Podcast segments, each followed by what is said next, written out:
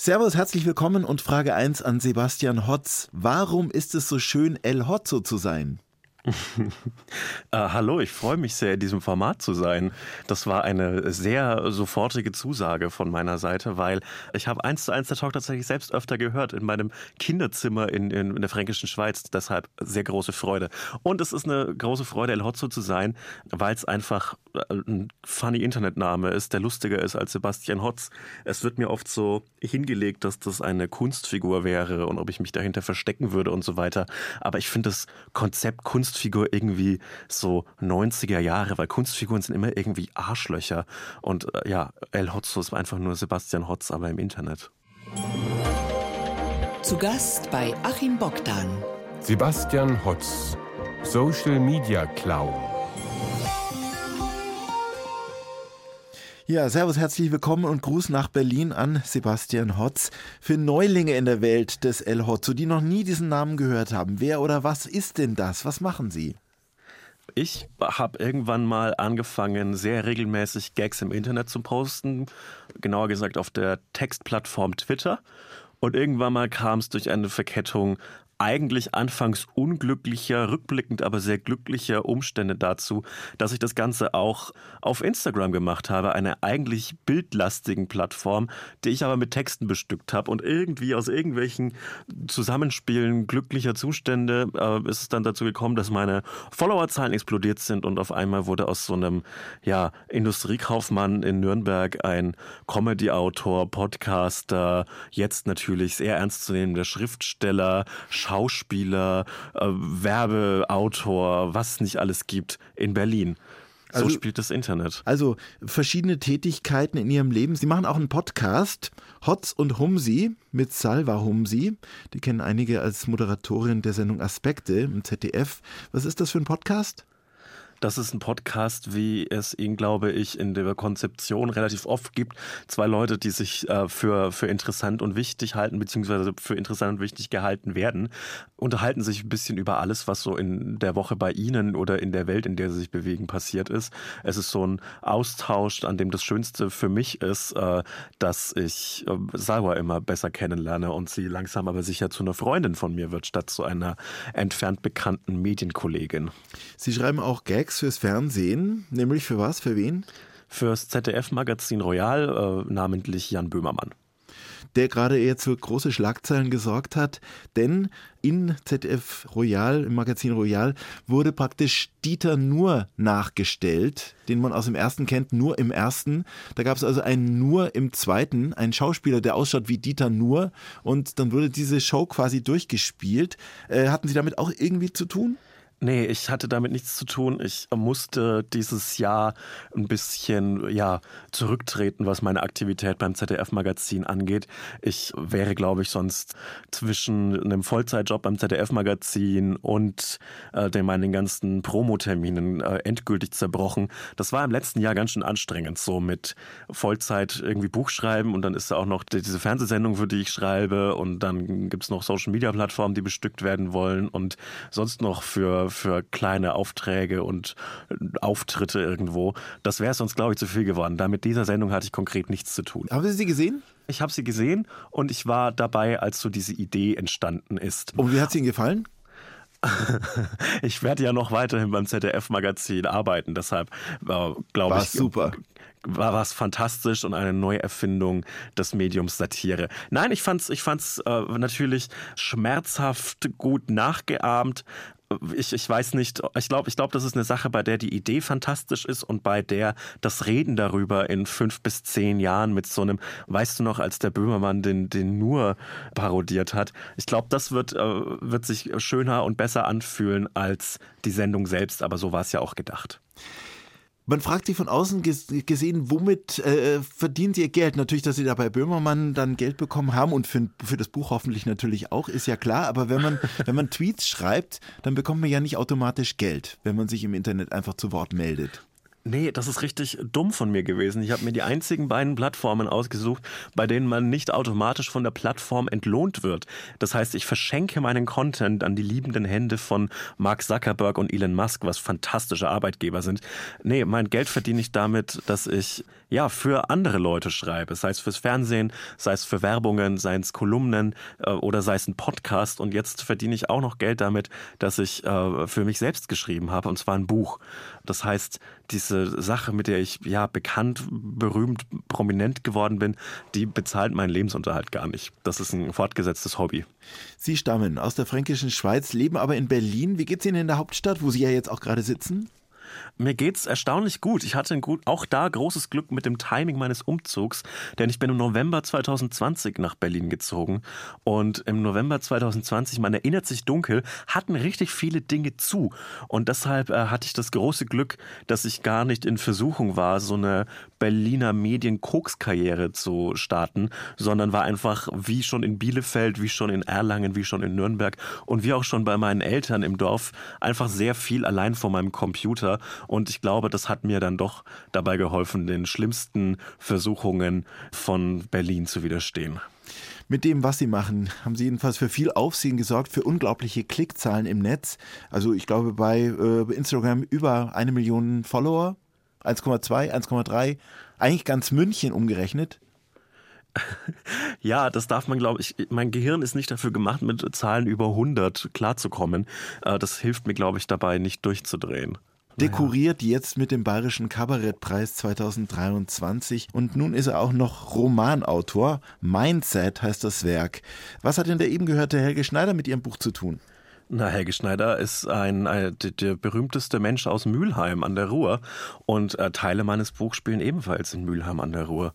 Eine Stadt, die ich äh, in meinem Job als äh, Industriekaufmann bei, beim, bei Siemens und jetzt zuletzt für ein Porträt für den Spiegel äh, besuchen durfte. Und Mülheim an der Ruhr, eine Stadt, die einen Besuch verdient hat eine unterschätzte Stadt, kann man das, glaube ich, sagen, guten ich, Gewissens sagen. Ich, ich glaube, äh, Mülheim an der Ruhr wird komplett äh, richtig eingeschätzt. Man sollte trotzdem sie besuchen. Haben Sie denn, um dieses Buch zu schreiben, sich dann auch in Mülheim umgeschaut? Es spielt ja zum Teil in einem Hotel in Mülheim. Oder war das jetzt einfach nur pure Fiktion?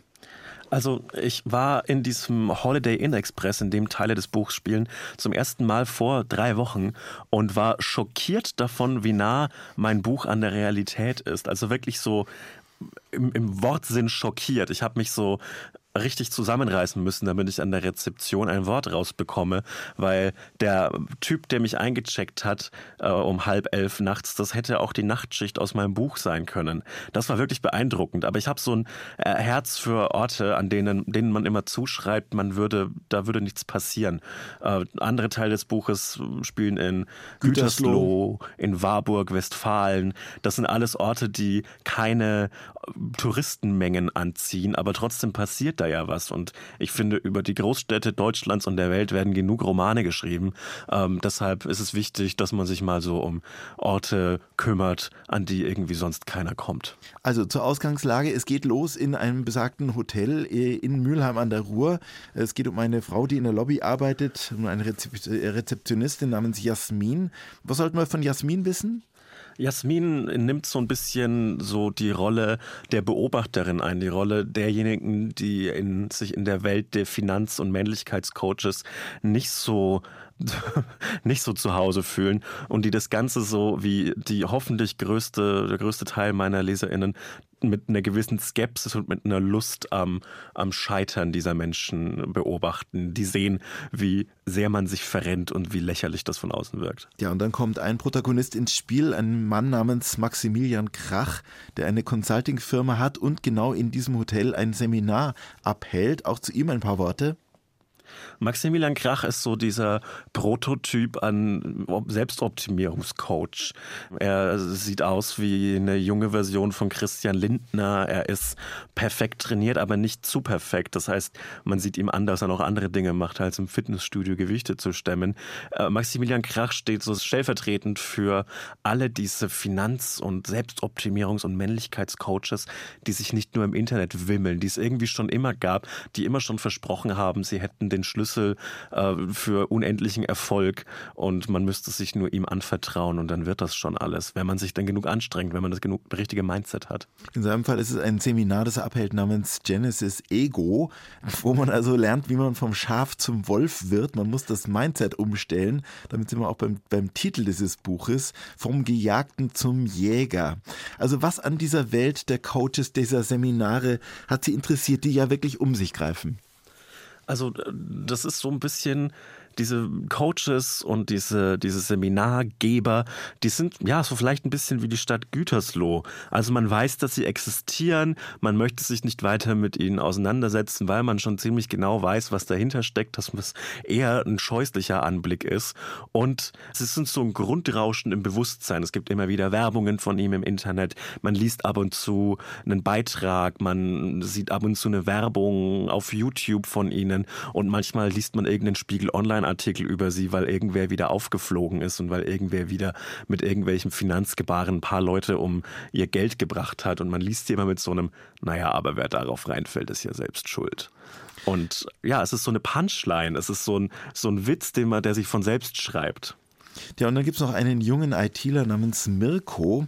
Was führt jetzt diese Menschen zusammen? Diesen äh, Consulting-Heini Maximilian Krach, äh, Jasmin, die wir vorher schon gehört haben, die Rezeptionistin und vor allem diesen jungen, dieser junge Typ namens Mirko, ohne alles zu spoilern zusammenführt vor allem Mirko und Maximilian, dass Mirko so sein möchte wie Maximilian. Denn Mirko hat ein Problem, das glaube ich viele haben, die irgendwie so in ihren 20ern, Anfang der 30er sind. Es gibt noch keine Familie, es gibt noch keinen fixen Bezugpunkt im Leben. Man weiß noch nicht genau, wohin die Reise geht, aber alle anderen um einen herum wissen das schon. Denn wenn man einen Job hat, dann wird so ein bisschen unausgesprochen erwartet, dass die nächsten 40, 45 Jahre damit verbracht werden, 52 Wochen im Jahr, minus sechs Wochen Urlaub, an diesem Bürotisch zu sitzen, an diesem Arbeitsplatz zu sein und zu arbeiten. Und das ist, kann eine ganz schön deprimierende Aussicht sein, weil mit so Mitte 20 weiß man schon, wie lang sich ein Jahr Arbeiten anfühlt. Und dann weiß man auch, dass das noch 45 Mal kommt, diese Zeit. Und Mindestens. das kann Mindestens. Und das kann richtig deprimierend sein. Und äh, dann greift man gern nach jedem Strohhalm, der einem verspricht, aus dieser angeblichen Gewöhnlichkeit auszubrechen. Und nach dem greift Mirko, weil er glaubt, dass Maximilian diese Strohhalme zu Haufen hat. Und Jasmin ist so wie wir, wie der Rest derjenigen, der halt so ein bisschen sich äh, eingerichtet hat in dem, wie es ist und wird so unfreiwillig reingezogen in dieses Macht- und Kampfspiel zwischen den beiden. Jetzt waren Sie ja bislang bekannt für kurze Punchlines, die Sie schreiben auf Twitter, auf Instagram, also kurze Botschaften, quasi fast so Aphorismen. Wie war das denn für Sie jetzt auf lange Strecke zu arbeiten, so einen Roman zu schreiben? Erzählen Sie mal von der Entstehung des Buches. Also es ist tatsächlich wahnsinnig befreiend gewesen, dass jetzt, dass ich jetzt ein Buch habe und den Platz, endlich mal Dinge auszuformulieren, statt sie auf manchmal unvollständige Sätze runterbrechen zu müssen, in Anführungszeichen, was natürlich falsch ist, weil ich muss das ja nicht, ich kann sie auch einfach lassen. Das war sehr schön, mal so, ja, Gedanken auszuformulieren. Was daran natürlich schwer war, war der Aspekt, dass mir dieser komplette Mechanismus von sofortiger Bestätigung von Likes gefehlt hat. Und äh, diese sofortige Belohnung, die fiel halt einfach weg. Und das war schon irgendwie, ja, ich will nicht sagen schmerzhaft, sondern aber auf jeden Fall so ein bisschen vor den Kopf stoßend. So ein, wow, ich habe jetzt sechs Seiten geschrieben und kein einziges Mal hat irgendjemand das Herz darunter gedrückt. Das heißt, die Herzchen kommen jetzt dann hoffentlich angeflogen, wenn dieses Buch rauskommt. Wie ist so Ihre Erwartungshaltung? Ich schwanke sehr zwischen Euphorie, dass es endlich, endlich, endlich endlich rauskommt und so der Angst davor, äh, dass das so äh, wahrgenommen wird. Das ist ja, also so ein Schwanken in den Extremen. Ansonsten, ja, es hatten halt bis jetzt vor dem Herauskommen, hatten ja keine Menschen Möglichkeit, dieses Buch zu beurteilen, die nicht irgendwie auch finanziell davon abhängig waren. Es haben natürlich Leute gelesen im Verlag, in meinem Freundes- und Bekanntenkreis, aber die sind ja alle entweder nett zu mir, weil sie mit mir Geld verdienen oder nett zu mir, weil sie mich mögen. Zu Gast bei Achim Bogdan. Sebastian Hotz. Mindset auf Papier. Denn Mindset heißt sein Roman, der in diesen Tagen erscheint. Jetzt wollen wir uns auf eine Reise in ihre Kindheit begeben und diese Reise führt uns zunächst mal nach Forchheim in Oberfranken, zwischen Erlangen und Bamberg gelegen, ihre Geburtsstadt. gab mal einen Song Wissenswertes über Erlangen von Max Gold und Fouillet de Saar. Wie ist denn mit Wissenswertes über Forchheim? Ja, äh, Wissenswertes über Forchheim. Forchheim hat dieses Rathaus. Äh, mir Fachwerk. wurde gesagt, ja, Fachwerkrathaus und das wird immer in der, in der Weihnachtszeit zu einem Adventskalender umfunktioniert, weil sich passenderweise 24 Fenster an diesem Rathaus befinden. Ansonsten hat äh, Forchheim noch so eine kleine, so einen Rinnsal in der Innenstadt, das ich als Kind immer wahnsinnig aufregend empfand, weil da konnte man ja dann einfach reinspringen, wenn man denn wollte. Für mich als sehr dörflich aufgewachsenes Kind war Forchheim immer so ein bisschen das Tor zur Welt, weil Forchheim hat ja einen Bahnhof und sogar eine Regionalexpressverbindung nach Bamberg, nach Erlangen, nach Nürnberg. Da ist ja, dann ist man ja praktisch schon in der Welt, wenn man diesen Bahnhof denn hat. Denn das Dorf, in dem Sie groß geworden sind, Treindorf, ist recht klein, sehr klein. Wie viele 120 Einwohner. 120 Einwohner. Tendenz sinkend. Wie haben denn die Nachbardörfer im Dialekt geheißen? Wie sagt man zu Heiligenstadt oder Unterleinleiter oder Feilbronn?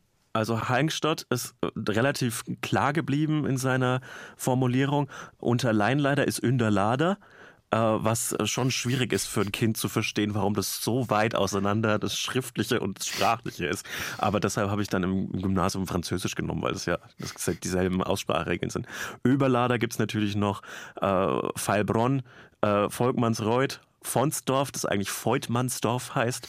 Also wir würden, werden viele Silben geschluckt, aber dafür ist ja Franken bekannt. Der Franke möchte ja nicht mehr sagen, äh, als er muss, außer, außer Sie. Ja, ich habe äh, die, die kompletten, das komplette Wortkontingent Frankens einfach übernommen und nehme die ganzen Wörter und Silben, die eingespart werden, die nehme ich mit und spreche sie für mich selbst aus. Und tragen sie in die Welt. Jetzt versuche ich mir sie vorzustellen als Kind. Und was würde ich da sehen, wenn ich den kleinen Sebastian Hotz sehen würde? Es ist gar nicht so schwer, weil mein äh, Gesicht ist von den Auswirkungen der Pubertät recht verschont geblieben, was einerseits heißt, dass ich noch eine relativ klare Haut habe, aber auch nur schwer erkennbare Barthaare. Das ist also gar nicht so schwer, mich als Kind vorzustellen. Äh, ansonsten ist das, glaube ich, eine Kindheit, die von sehr vielen Menschen gelebt wird. Es gibt nicht so richtig viel zu tun auf dem Dorf, dadurch, dass das so eine Kindheit Anfang der 2000er in einem kleinen Dorf in Oberfranken ist, kann ich mich, glaube ich, relativ selbstbewusst als Kind der 90er bezeichnen, weil alles so zehn Jahre später erst in, in diesem Dorf ankam. Ansonsten war das viel auch von den Eltern forciertes Draußensein mit so Spielplätzen, mit einem Bolzplatz, auf dem man sehr viele Stunden verbringt und einer großen Leidenschaft fürs Lesen, weil das das einzige Medium ist, zu dem mir der Zugang nicht irgendwie zeitlich eingeschränkt worden ist. Weil Fernsehen, das gab es fünfmal die Woche eine halbe Stunde und ansonsten muss man dann halt lesen, weil das ist ja das Bildungsmedium. Das heißt, was haben Sie denn dann gelesen, wenn Sie schon nicht Fernsehen durften? Alles, was mir irgendwie in die Finger gekommen ist. Ich habe sehr viel gelesen aus der Bücherei im benachbarten Heiligenstadt, äh, in der man sich halt einfach Bücher ausleihen konnte. Was für ein fantastisches Angebot. Ich kann mir nicht vorstellen, dass das möglich wäre, das jetzt einzuführen, weil das wäre ja schmarotzerhaftes Bücherklauen auf Kosten der Gemeinheit, wenn dann einfach gratis Bücher ausgeliehen werden könnten. Ähm, ich habe natürlich jeden Jugendbuch-Klassiker, den es so gibt, gelesen, äh, habe mich für Fantasy-Romane ganz besonders begeistern können, habe aber irgendwie so erst später den Wechsel auf so klassische Erwachsenenliteratur geschafft, weil ich gedacht habe, so mit 12, 13, ich wäre noch zu jung, um einen, einen Thriller zu lesen oder einen, einen Roman, in dem es nicht um Zauberei und Drachen geht. Sie sind kein Nepo-Baby, haben Sie kürzlich in Ihrem Podcast erzählt. Erklärung bitte für Leute, die es nicht verstehen. Also Nepo Baby äh, ist so ein, ein Internet-Trend, beziehungsweise eine, eine zeitgeistige Bezeichnung für Berühmtheiten, die irgendwelche berühmten Eltern haben. Also ich, ich glaube, das gilt für jede Medienbranche auf der ganzen Welt, nicht nur für die deutsche, dass man in diese kreativen Jobs eher reinkommt, wenn man Eltern hat, die erstens Kontakte haben und zweitens vielleicht ein grundsätzliches Verständnis dafür haben, dass man mit so einem Quatsch, und das ist es ja, was, es, was ich mache, auch irgendwie ein Leben bestreiten kann. Also ich sehe das in den Redaktionen, denen ich bisher gearbeitet habe, wenn da neue PraktikantInnen kamen, die waren dann halt oft so, ja, mein Vater ist übrigens, keine Ahnung, Intendant beim ZDF und dann denkt man sich schon so als jemand, der keine solchen Kontakte in der Medienbranche hat, also ein du, du kleines, du kleines Arschloch, warum kriegst du jetzt dieses Praktikum zugeschaufelt und alle anderen, die eben keinen, dies, keinen dieser coolen Kontakte haben, die kriegen das nicht. Ich hatte keinen so einen Kontakt, der mir den Weg in die Medienbranche geebnet hat. Ich möchte jetzt aber auch nicht sagen, dass ich es deshalb schwerer hatte, weil so ein paar hunderttausend Follower, die helfen, glaube ich, in jeder Redaktion, um da zumindest ein Praktikum zu bekommen.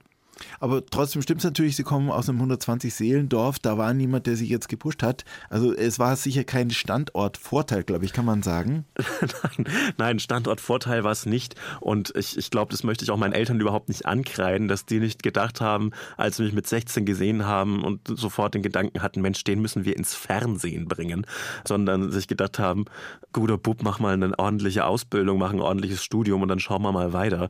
Und ähm, auch wenn ich diese Entscheidung äh, verflucht habe, bin ich doch recht dankbar, dass ich so etwas vergleichsweise Handfestes wie Industriekaufmann und Wirtschaftswissenschaften gelernt habe, weil erstens kann man damit immer in Gesprächen mit anderen Comedy-Autoren ein bisschen punkten, weil man, die sagen dann, ja, ich habe ein Volontariat bei Titanic gemacht oder so. Und ich kann dann sagen, jo, ich bin, ich bin ein Industriekaufmann und ich weiß, wie eine Dampfturbine funktioniert. Das ist schon, man, man weist sich dann als Mensch aus dem echten Leben aus. Erstes Konzert? Ich glaube, The Who. Irgendwo in, in Spätauflage. Ich meine, Sie sind 96 geboren. ja, in der Spätauflage, aber ich glaube, das war 2009 oder 2010 und damals schon eine Spätauflage und die touren immer noch. Also es gibt dieses Jahr in der Berliner, an der Berliner Waldbühne wieder ein riesiges Open-Air-Konzert und ich denke mir, um Himmels Willen, geh doch, geh doch bitte in Rente. Leute in Frankreich zünden ganze Straßen ran, um, an, um in Rente gehen zu können. Ihr, ihr könnt doch in Rente gehen, bitte macht das. Was war denn die Perspektive, als Sie da auf die Schule gegangen sind und keine Ahnung, so 15, 16, 17 waren und so die, der Gedanke war, wer bin ich, was wird aus mir? Ja, also äh, das ist so ein bisschen so eine man, man verliert so viele Interessen im Verlauf einer, eines Erwachsenwerdens. Also als ich, ein, als ich ein Kind, als ich ein Grundschüler war, wollte ich natürlich wie alle entweder Fußballprofi oder Formel 1 Rennfahrer werden. Beide Träume habe ich dann im Anblick meines Körpers doch recht schnell verworfen. Ja, auch für Formel 1 muss man möglichst klein sein, weil das meiste Gewicht kann man ja am Fahrer sparen. Und da lasse ich, glaube ich, ein paar, ein paar Zehntelsekunden liegen mit meiner, mit meinem Körper. Aber ja, ich wusste irgendwie spätestens mit so 13, 14 nicht mehr wohin mit mir. Meine Mutter hat immer gesagt, mach mal so, geh mal zum Fränkischen Tag, mach da mal ein Praktikum. Aber es hat mich irgendwie abgeschreckt, dass man so im Lokaljournalismus erstaunlicherweise nicht so viel Geld verdient, beziehungsweise dann so auch am Anfang sehr auf die finanzielle Unterstützung der Eltern angewiesen ist. Das wollte ich irgendwie nicht machen. Ich wollte nicht diese, nicht auch noch diese Last sein. Und wenn man kein Interessen hat, dann wird man irgendwie sehr schnell in Richtung BWL getrieben, weil ich war naturwissenschaftlich nicht so begabt, sonst wäre es wahrscheinlich so Maschinenbau oder so geworden. Aber im Rest war ich ganz gut, also habe ich mir gedacht, naja, BWL halt, ne? Das hier ist 1 zu 1 der Talk, heute mit Achim Bogdan und einem Phänomen, Internetstar, Online-Satiriker, Autor und jetzt auch gekrönt mit dem Bayerischen Kabarettpreis 2023. Sebastian Hotz alias El Hotzo ist aus Berlin zugeschaltet. Er stammt ursprünglich, wir haben es gehört, aus der fränkischen Schweiz. In Berlin, da ist ja auch ganzjährig Winter, außer im Sommer.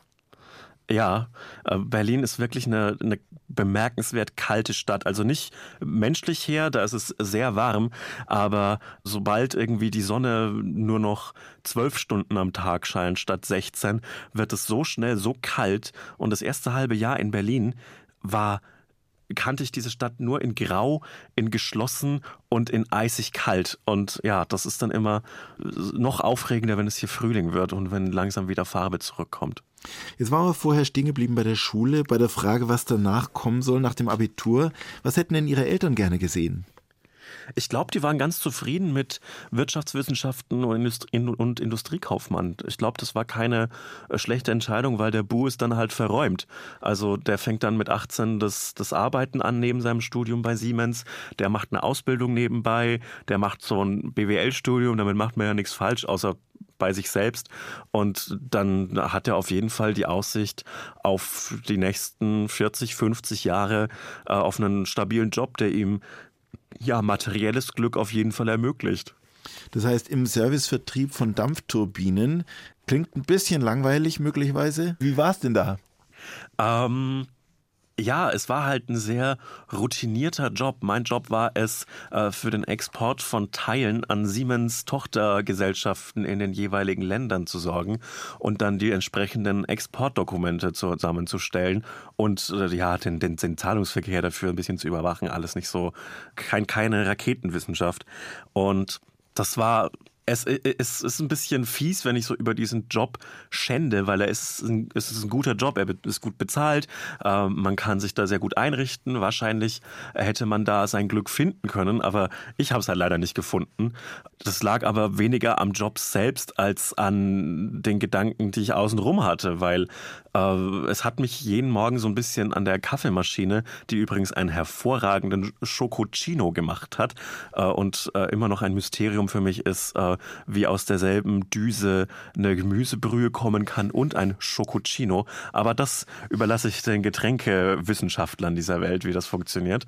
Es hat mich immer sehr getroffen, dass das so, dass meine Bahn jetzt so vorgezeichnet ist und ähm, als, als Kind, als Jugendlicher ist ja ein Jahr ein unüberschaubar langer Zeitraum.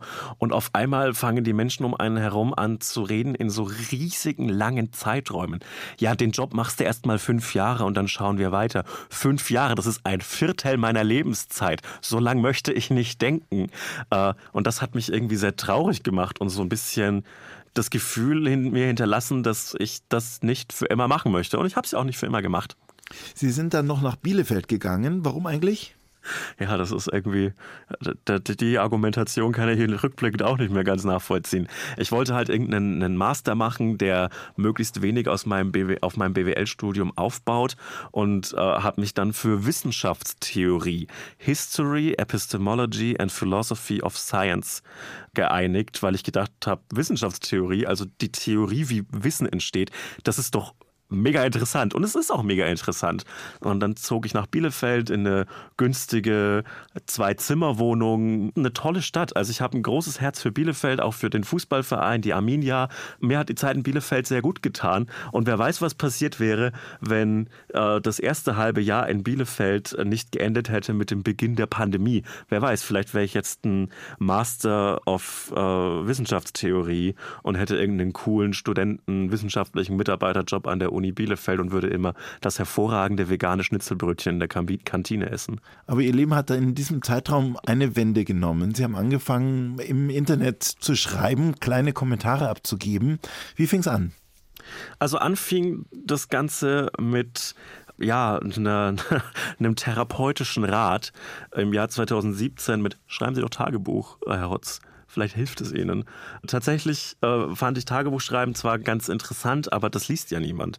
Und dann habe ich äh, unter Ausschluss von Publikum, das heißt vor drei irgendwelchen automatisierten Accounts irgendwelcher äh, Pornobots habe ich angeschrieben auf Twitter, jeden Gedanken, der in meinem Gehirn erschien, zu formulieren. Das war am Anfang nicht ausgerichtet auf Unterhaltung, sondern es war ausgerichtet auf Tagebuch. Also irgendwie, heute ist eine WG-Party bei mir, heute war der Arbeitstag scheiße, heute mache ich das, heute mache ich das und irgendwann mal hat sich ein Publikum herausgebildet.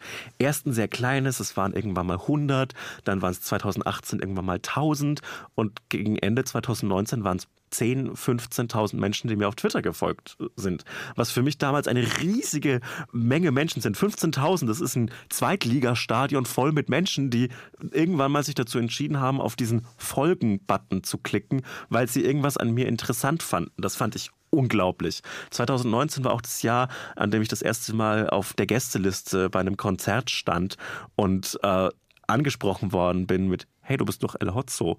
Und das war für mich als nischiger Internet-Promi, der ich dann war, in sehr vielen Anführungszeichen, das war für mich unglaublich, dass so Menschen mit mir Kontakt haben wollten, weil ich für sie lustig bin. Dass Menschen, die ich bewundere, MusikerInnen, äh, coole Bands, äh, meine Namen kannten und so gesagt haben, hey, du kannst gratis auf unser Konzert gehen. Das war der Gipfel der Prominenz für mich. Und Ende 2019 geschah dann etwas, was eigentlich am Anfang Unglück war, nämlich äh, mein Twitter-Konto wurde gesperrt. Ich muss rückblickend sagen, absolut zu Recht, weil ich gemeine Sachen geschrieben habe.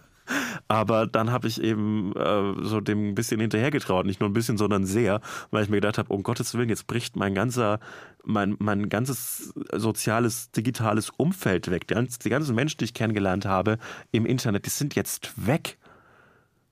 Und zurück kamen die, indem ich einfach auf Instagram weiter gepostet habe, die Plattform gewechselt habe. Später kam Twitter wieder zurück und irgendwann mal kamen dann die ersten Jobangebote im Jahr 2020. Wer weiß, ob das ohne die Pandemie und ohne den Umstand, dass wir alle im Internet waren, dort, wo ich sowieso schon die ganze Zeit, während ich gearbeitet habe bei Siemens war, wer weiß, ob das alles so gekommen wäre ohne diesen Umstand. Also im Grunde genommen ist es Ihnen gegangen wie Donald Trump, der ja auch bei Twitter gesperrt wurde. Nur in seinem Fall ging es dann tragisch aus. Ja, letztlich bin ich der Treindorfer Donald Trump. Nee, ich glaube, für Donald Trump war die Twitter-Sperre ein bisschen größeres Ereignis als für mich. Eine Stunde, zwei Menschen im Gespräch auf Bayern 2. Achim Bogdan trifft Sebastian Hotz. Von Siemens zu Böhmermann.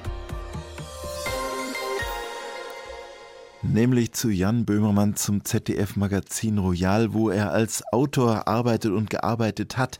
An welcher Stelle haben Sie denn bei Siemens gekündigt? Wann war denn klar, Sie können tatsächlich vom Schreiben im Internet und all dem, was sich daraus ergibt, leben? Ich muss sagen, dass sich äh, diese beiden Umstände ungefähr ein Jahr lang aufeinander warten haben lassen. Ich habe erst bei Siemens gekündigt, weil ich gedacht habe, fuck it, ich studiere jetzt in, in Bielefeld Wissenschaftstheorie und danach schauen wir mal, wie es weitergeht. Notfalls gehe ich wieder zurück zu Siemens. Und ziemlich genau ein Jahr später äh, habe ich das erste Mal so einen Betrag fürs Schreiben bekommen, von dem ich die Miete bezahlen konnte. Das heißt, es war also zwar zwei Ereignisse, die ein bisschen weiter auseinander waren, als vielleicht schlau gewesen wäre. Das heißt, Sie haben auch eine Zeit gehabt, wo möglicherweise der Zweifel in Ihnen gewohnt hat. Wie geht es denn überhaupt weiter mit mir? Also äh, ich muss ehrlich sagen, ein Zweifel war es nicht so sehr, weil 2019, äh, als ich bei Siemens gekündigt habe, war der Traum, äh, von dem leben zu können, vom dem, von dem leben zu können, was mir am meisten Spaß macht, war noch so weit weg, dass ich erst mal gedacht habe, hey, ich mache jetzt so ein paar studentische Jobs, Job in der Bäckerei, das habe ich ein paar Mal gemacht, 2019 und, 2000, und Anfang 2020. Ich hatte den Vorteil, dass ich so ein okayes Angestelltengehalt bekommen habe bei Siemens und äh, die Ausgaben eines Studenten hatte. Das heißt, äh, es hat sich durchaus ein bisschen Geld angespart, von dem ich dann äh, die ersten paar Monate überbrücken konnte, zurück im Leben als, als nutzloser Student. Einen konkreten Zukunftsplan hatte ich zu dem Zeitpunkt nicht. Ich habe mir gedacht, hey, vielleicht wird es eine äh, Unikarriere, vielleicht finde ich doch noch irgendeinen Social-Media-Job oder ich gehe in ein anderes Büro, in irgendeinen anderen Vertrieb. Das wird sich schon irgendwas finden. Ich habe bloß gewusst, ich brauche jetzt mal eine Pause. Ich brauche jetzt mal zwei Jahre, in denen ich so einen Quatsch studiere und ein bisschen durchatme, bevor ich in die restlichen 40 Jahre Lohnarbeit meines Lebens starte. Tja, und dann hat es eine Wendung genommen. Sie haben es ja gerade schon vorher beschrieben, wie das lief. Sie haben kleine Kommentare geschrieben, in erster, zunächst mal in den, quasi wie ein Tagebuch, ein öffentliches. Und dann haben immer mehr Leute sich dem Ganzen angeschlossen und haben einfach lesen wollen, was, was sagt der so. Also vielleicht kann man es mal ein paar Zitaten festmachen. Ich kann auch mal eins sagen, so äh, bei Twitter schreiben sie so Sachen wie zum Beispiel, Allergien sind so peinlich, stell dir vor, dein Körper lässt sich von ein paar Blumen besiegen. Oder vielleicht sagen Sie selber noch eins, das Ihnen jetzt gerade so in den Kopf kommt. Ja, also ich glaube, meine, meine Themen sind recht breit aufgestellt. Das ist so ein bisschen Comedy, Brot und Butter, wie so tagespolitische Themen, aber dann auch so, so Alltagsbeobachtungen. Das ist halt alles, worüber man Gags machen kann. Ich bin da, glaube ich, recht breit aufgestellt und vor allem auch so in meinem, in meiner Form recht ungebunden. Ich kann schon gerade Sätze mit Komma und Punkt schreiben. Ich kann aber auch sehr Internet-Lingo schreiben oder Meme-Formate verwenden. Das ist ja das Tolle daran, dass ich da nicht irgendwelchen redaktionellen Zwängen unter, äh, unterlegen bin, sondern kann einfach machen, was ich möchte. Wie groß würden Sie sagen, ist der digitale Graben zwischen Ihrer Generation und der Ihrer Eltern? Beispielsweise Ihre Eltern, verstehen die denn, haben die dann gleich verstanden, was Sie da machen? Nein, weil sich das gerade so Anfang, Mitte 2020 auch ein bisschen sehr diffus und komisch angehört hat, wenn ich gesagt habe, ja, hier, ich habe hier so einen Account und der hat so und so viel tausend Follower, damals waren so 20, 30, 40.000 und ja, hier vielleicht, ich mache hier ein Praktikum in der Redaktion und die haben mich gefragt, ob ich ein Buch schreiben möchte oder bla bla bla. Das war alles so, so frisch und neu und cool. Und ich muss ehrlich sagen, äh, dass sich das, glaube ich, aus Perspektive meiner Eltern erstmal so wie eine Spinnerei eines Typens Anfang 20 angehört hat und das mit so einer gewissen Skepsis verfolgt haben. ähm, jetzt, glaube ich, verstehen sie es schon sehr. Ähm, es ist kein allzu großer digitaler Graben, weil auch die, die Medien, die ich benutze, sei es Instagram oder sei es, ja, einfach ein Smartphone. Das ist ja längst bei der Generation meiner Eltern angekommen. Die lustigen Guten Morgen WhatsApp-Grüße irgendwelcher Verwandten, die sind uns ja alle nicht, nicht unbekannt. Und was löst das denn in Ihnen aus? Sie sind oft zehnmal am Tag schreiben Sie einen kleinen Kommentar ins Netz und dann ist immer die Frage, wie viele Leute stimmen dazu, wie viele Leute äh, schreiben ein Herzchen drunter. Was macht das mit Ihnen? Natürlich macht diese, machen diese steigenden Zahlen etwas mit mir, weil es so ein handfester Beweis dafür sind, dass ich mir eben äh, schon irgendein Talent habe. Das ist so ein handfester Beweis dafür, dass es so irgendwie zumindest theoretisch berechtigt ist, dass ich diesen Job als Comedy-Autor mache, richtig umsetzen in, in etwas Handfestes kann ich diese Zahlen trotzdem nicht, weil es halt eben so absurd hohe Zahlen sind. Haben Sie denn auch schon mal die Schattenseiten mitbekommen? Denn im Netz wird auch viel gepöbelt und äh, Leute, wenn sie nicht zufrieden sind mit was, was sie lesen, dann können Leute auch sehr ausfallend werden. War das auch mal schmerzhaft für Sie? Also erstens bin ich ja im Prinzip ein erwachsener, erwachsen gewordener Internet-Troll. Das heißt, das Pöbeln ist mir nicht komplett fremd. Sie haben es ähm, auch schon gemacht. Ja, natürlich. Ich bin großer Freund des Pöbelns. Und ich kann es auch in Grundzügen ganz gut nachvollziehen, dass man manchmal jemanden, der einem im Internet nervt, und ich glaube, das tue ich, weil ich eben sehr präsent bin, dass man den einfach beschimpfen möchte. Ich habe den großen Vorteil meiner, meiner Identität. Ich bin einfach ein, ein weißer Mann, deshalb ist für mich der Hate im Netz nicht ansatzweise so groß wie für, wie, wie, wie für Frauen oder People of Color. Das ist einfach eine ganz andere Kategorie, weil schon mal so Rassismus und Frauenhass für mich erstmal schon mal wegfallen als Hasskategorien. Und ich glaube, ich kann dadurch, dass ich eben auch ein kleiner Pöbler war und bin, ganz gut einschätzen, woher dieser in Anführungszeichen Hate denn kommt. Und dass das halt auch Menschen sind wie ich, die auf dem Klo, auf der, auf der Bank, Wartebank der Bushaltestelle im Internet sind und halt irgendwie nebenbei mal was ins Internet rotzen. Und dass das nicht immer nur nett ist, das ist mir klar, aber ich kann, glaube ich, ganz gut einschätzen, ob eine Morddrohung wirklich eine ist oder ob das nicht irgendjemand war, der vielleicht einfach gerade keinen guten Nachmittag hat und das irgendwo los, loslassen muss. Jetzt ist das, was Sie da machen und gemacht haben, inzwischen hat das auch große Anerkennung gefunden, nicht nur in den Klickzahlen, sondern tatsächlich auch im Bayerischen Kabarettpreis, den Sie jetzt verliehen bekommen, ähm, 2023. Äh, wie kam das bei Ihnen an? Ungläubig irgendwie ein bisschen, weil Bayerischer Kabarettpreis, da denkt man an die Granden der bayerischen Comedy, da denkt man an Gerhard Polt, da denkt man sehr viel an den Bayerischen Rundfunk und an die Freitagabend-Comedy im bayerischen Fernsehen.